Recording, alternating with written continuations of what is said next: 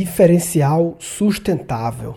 A gente sempre fala em, na importância de quando fazer alguma coisa, fazer de forma diferenciada, que tenha um diferencial em relação à concorrência, seja o que se faz, né, como profissional liberal, ou dentro da empresa que você trabalha, ou criando um negócio como empreendedor. Mas é importante sempre ter diferenciais, mas ter que ter alguns sustentáveis. Não adianta aquele diferencial. Vou dar um exemplo. É, eu tava no táxi, né? E aí o cara do táxi, ele tinha Wi-Fi, oferecia Wi-Fi. Eu conto essa história no meu Snapchat, quem não acompanha Snapchat, Murilo Gun. Vale a pena ver. Eu mostro uns flashes do meu dia a dia, assim, algumas besteirinhas assim que ocorrem, tá, algumas sacadas, algumas situações, eu mostro na hora. Algumas eu lembro e vira Guncast, outras eu esqueço, não lembro, enfim. Mas ele ofereceu Wi-Fi e tal. E eu perguntei como é que funcionava o Wi-Fi e tal. Ele explicou lá como é o esquema, a empresa que faz publicidade no, dentro do táxi lá, bota um painel lá. Aí ele paga só o Wi-Fi, o, o negócio, mas enfim, eles dão um aparelho, enfim. E aí ele disse que tá para chegar o adesivo que ele vai colocar no carro, dizendo que o carro tem Wi-Fi. E aí a conclusão que eu cheguei é que o Wi-Fi é o novo ar-condicionado. Você lembra que antigamente, há uns 15 anos atrás, né, os carros colocavam adesivo fora, ar-condicionado. que Hoje em dia, algum teve essa ideia de colocar isso, e aí os outros começaram a ver que precisavam colocar também, todo mundo colocou, vira o padrão de mercado, todo mundo tira o adesivo de ar-condicionado, porque agora virou padrão. Aí vem um cara e começa a botar adesivo de Wi-Fi. Ou seja, o ar-condicionado, em algum momento, foi um diferencial. Mas não foi um diferencial sustentável. Porque é um diferencial que, putz, não é uma coisa que você faz isso, ok, você se destaca, mas no outro dia os outros fazem e fica tudo igual, né? de novo. É difícil sustentar. Claro que sustentar nunca é para sempre, mas pelo menos sustentar por um tempo, ter algum tipo de, de, de, barreira de entrada, de criação desse diferencial, entendeu? Então, novamente o Wi-Fi, né? Alguém coloca e tal, aí vira o diferencial, mas é muito fácil todos colocar, acompanhar e vir no padrão. Um diferencial sustentável, por exemplo, é a mesma iniciativa de colocar ar-condicionado ou de colocar Wi-Fi poderia ser a iniciativa de criar um aplicativo. Então, a cooperativa de táxi que tivesse botado o pé na frente, largado e, e do primeiro passo e criado um aplicativo, não necessariamente o primeiro do mundo, mas tivesse agido mais rápido. Porque se você acompanha, como eu falo, de lei do conhecimento, você acompanha a movimentação, você muitas vezes percebe que em tal país está rolando isso e você, como dono de uma cooperativa de táxi que deveria estar olhando para o mercado, na minha opinião, observando as movimentações, ter dado o primeiro passo, aí lança o aplicativo, aí você já consegue uma base de clientes foda, porque você é o primeiro, todo mundo colocou o seu aplicativo no celular, e aí é um diferencial sustentável. Que foi o que aconteceu com o 99 Táxi.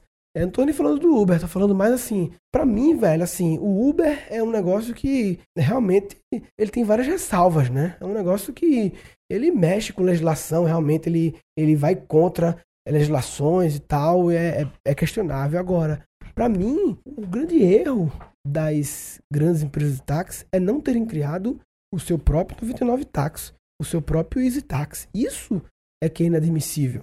Elas não terem percebido, não terem dessa visão de autodestruição do negócio delas, não terem não aceitado de que esse modelo de ficar ligando para uma moça, para a moça chamar o táxi, porra, não faz sentido, né?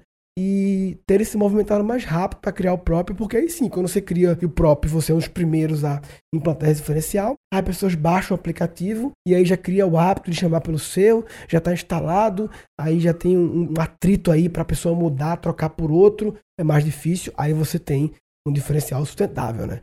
Então, é sempre importante questionar quais são aqueles diferenciais que é difícil copiar, que você consegue sustentar. Por exemplo, na minha escola, um dos diferenciais sustentáveis é a gente ter criado nossa própria plataforma de aulas. Como eu falei, não é impossível de ser quebrado, mas não é fácil de ser copiado de uma hora para outra, porque requer um, requer um, não é nada fora do normal, fora, oh meu Deus, a maior tecnologia da história da humanidade, mas é algo que consumiu muitas e muitas horas de programação e de desenho e tal, de testes, e aí a gente fez e vira diferencial, né? Porque por enquanto só vai ser utilizado pela nossa escola, a gente não pretende disponibilizar o sistema ainda para terceiros, assim, para uso, apenas para professores da nossa escola, não só para mim, mas para professores da escola. Então acaba virando o diferencial sustentável da escola, né? Enfim, quem quiser dar mais exemplos, eu sempre busco mais exemplos, porque os exemplos aqui, para mim, é, a gente aprende pelos. A gente lembra as coisas pelos exemplos, né? Então eu sempre fico querendo é, lembrar. E, e é foda como exemplo. Na hora que você precisa lembrar dos exemplos, é difícil lembrar de muitos exemplos. exemplo é um negócio que você tem que ir acumulando e guardando na devida caixa, na devida categoria, à medida que você lembra. Se encontra um exemplo de uma situação, você tem que já pegar esse exemplo, guardar, registrar ele, anotar, colocar ele próximo dos outros exemplos da mesma coisa. Porque na hora que você quer lembrar de exemplo, você não lembra. Enfim, mas quem, quem, quem lembrar aí de mais exemplos do que é um diferencial sustentável e do que não é um diferencial sustentável em outros segmentos, comenta aí, gancast.com.br barra é, diferencial, né? Que se eu botar sustentável, já parece que é sustentabilidade, que isso aí também é essa coisa de achar que existem três tipos de sustentabilidade, né? A ambiental, a social e a econômica. É, pelo menos é uma das teorias mais famosas é isso, né? E a gente meio que sempre quando ouve a palavra sustentabilidade pressupõe que é ambiental, né? Mas enfim, é um, um assunto interessante também de pesquisar. Mas eu não vou colocar então sustentável só para não dar isso. Eu não vou botar de propósito para dar então de propósito. Então é gancast.com.br barra sustentável, mas não é sobre sustentabilidade, é sobre é, diferencial sustentável. E lá no grupo do Gancast também, comenta lá também. Resumindo, eu queria falar sobre a importância de não apenas ter diferenciais, mas ter diferenciais sustentáveis. Se você não está de olho nisso, você está de brincadeira na tomateira. Ah, tá de brincadeira na tomateira. Tá de brincadeira na tomateira. Ah, vai. Nesse episódio foram capturados dois insights. O Wi-Fi é o novo ar-condicionado. Existem três tipos de sustentabilidade, né? A ambiental, a social e a econômica.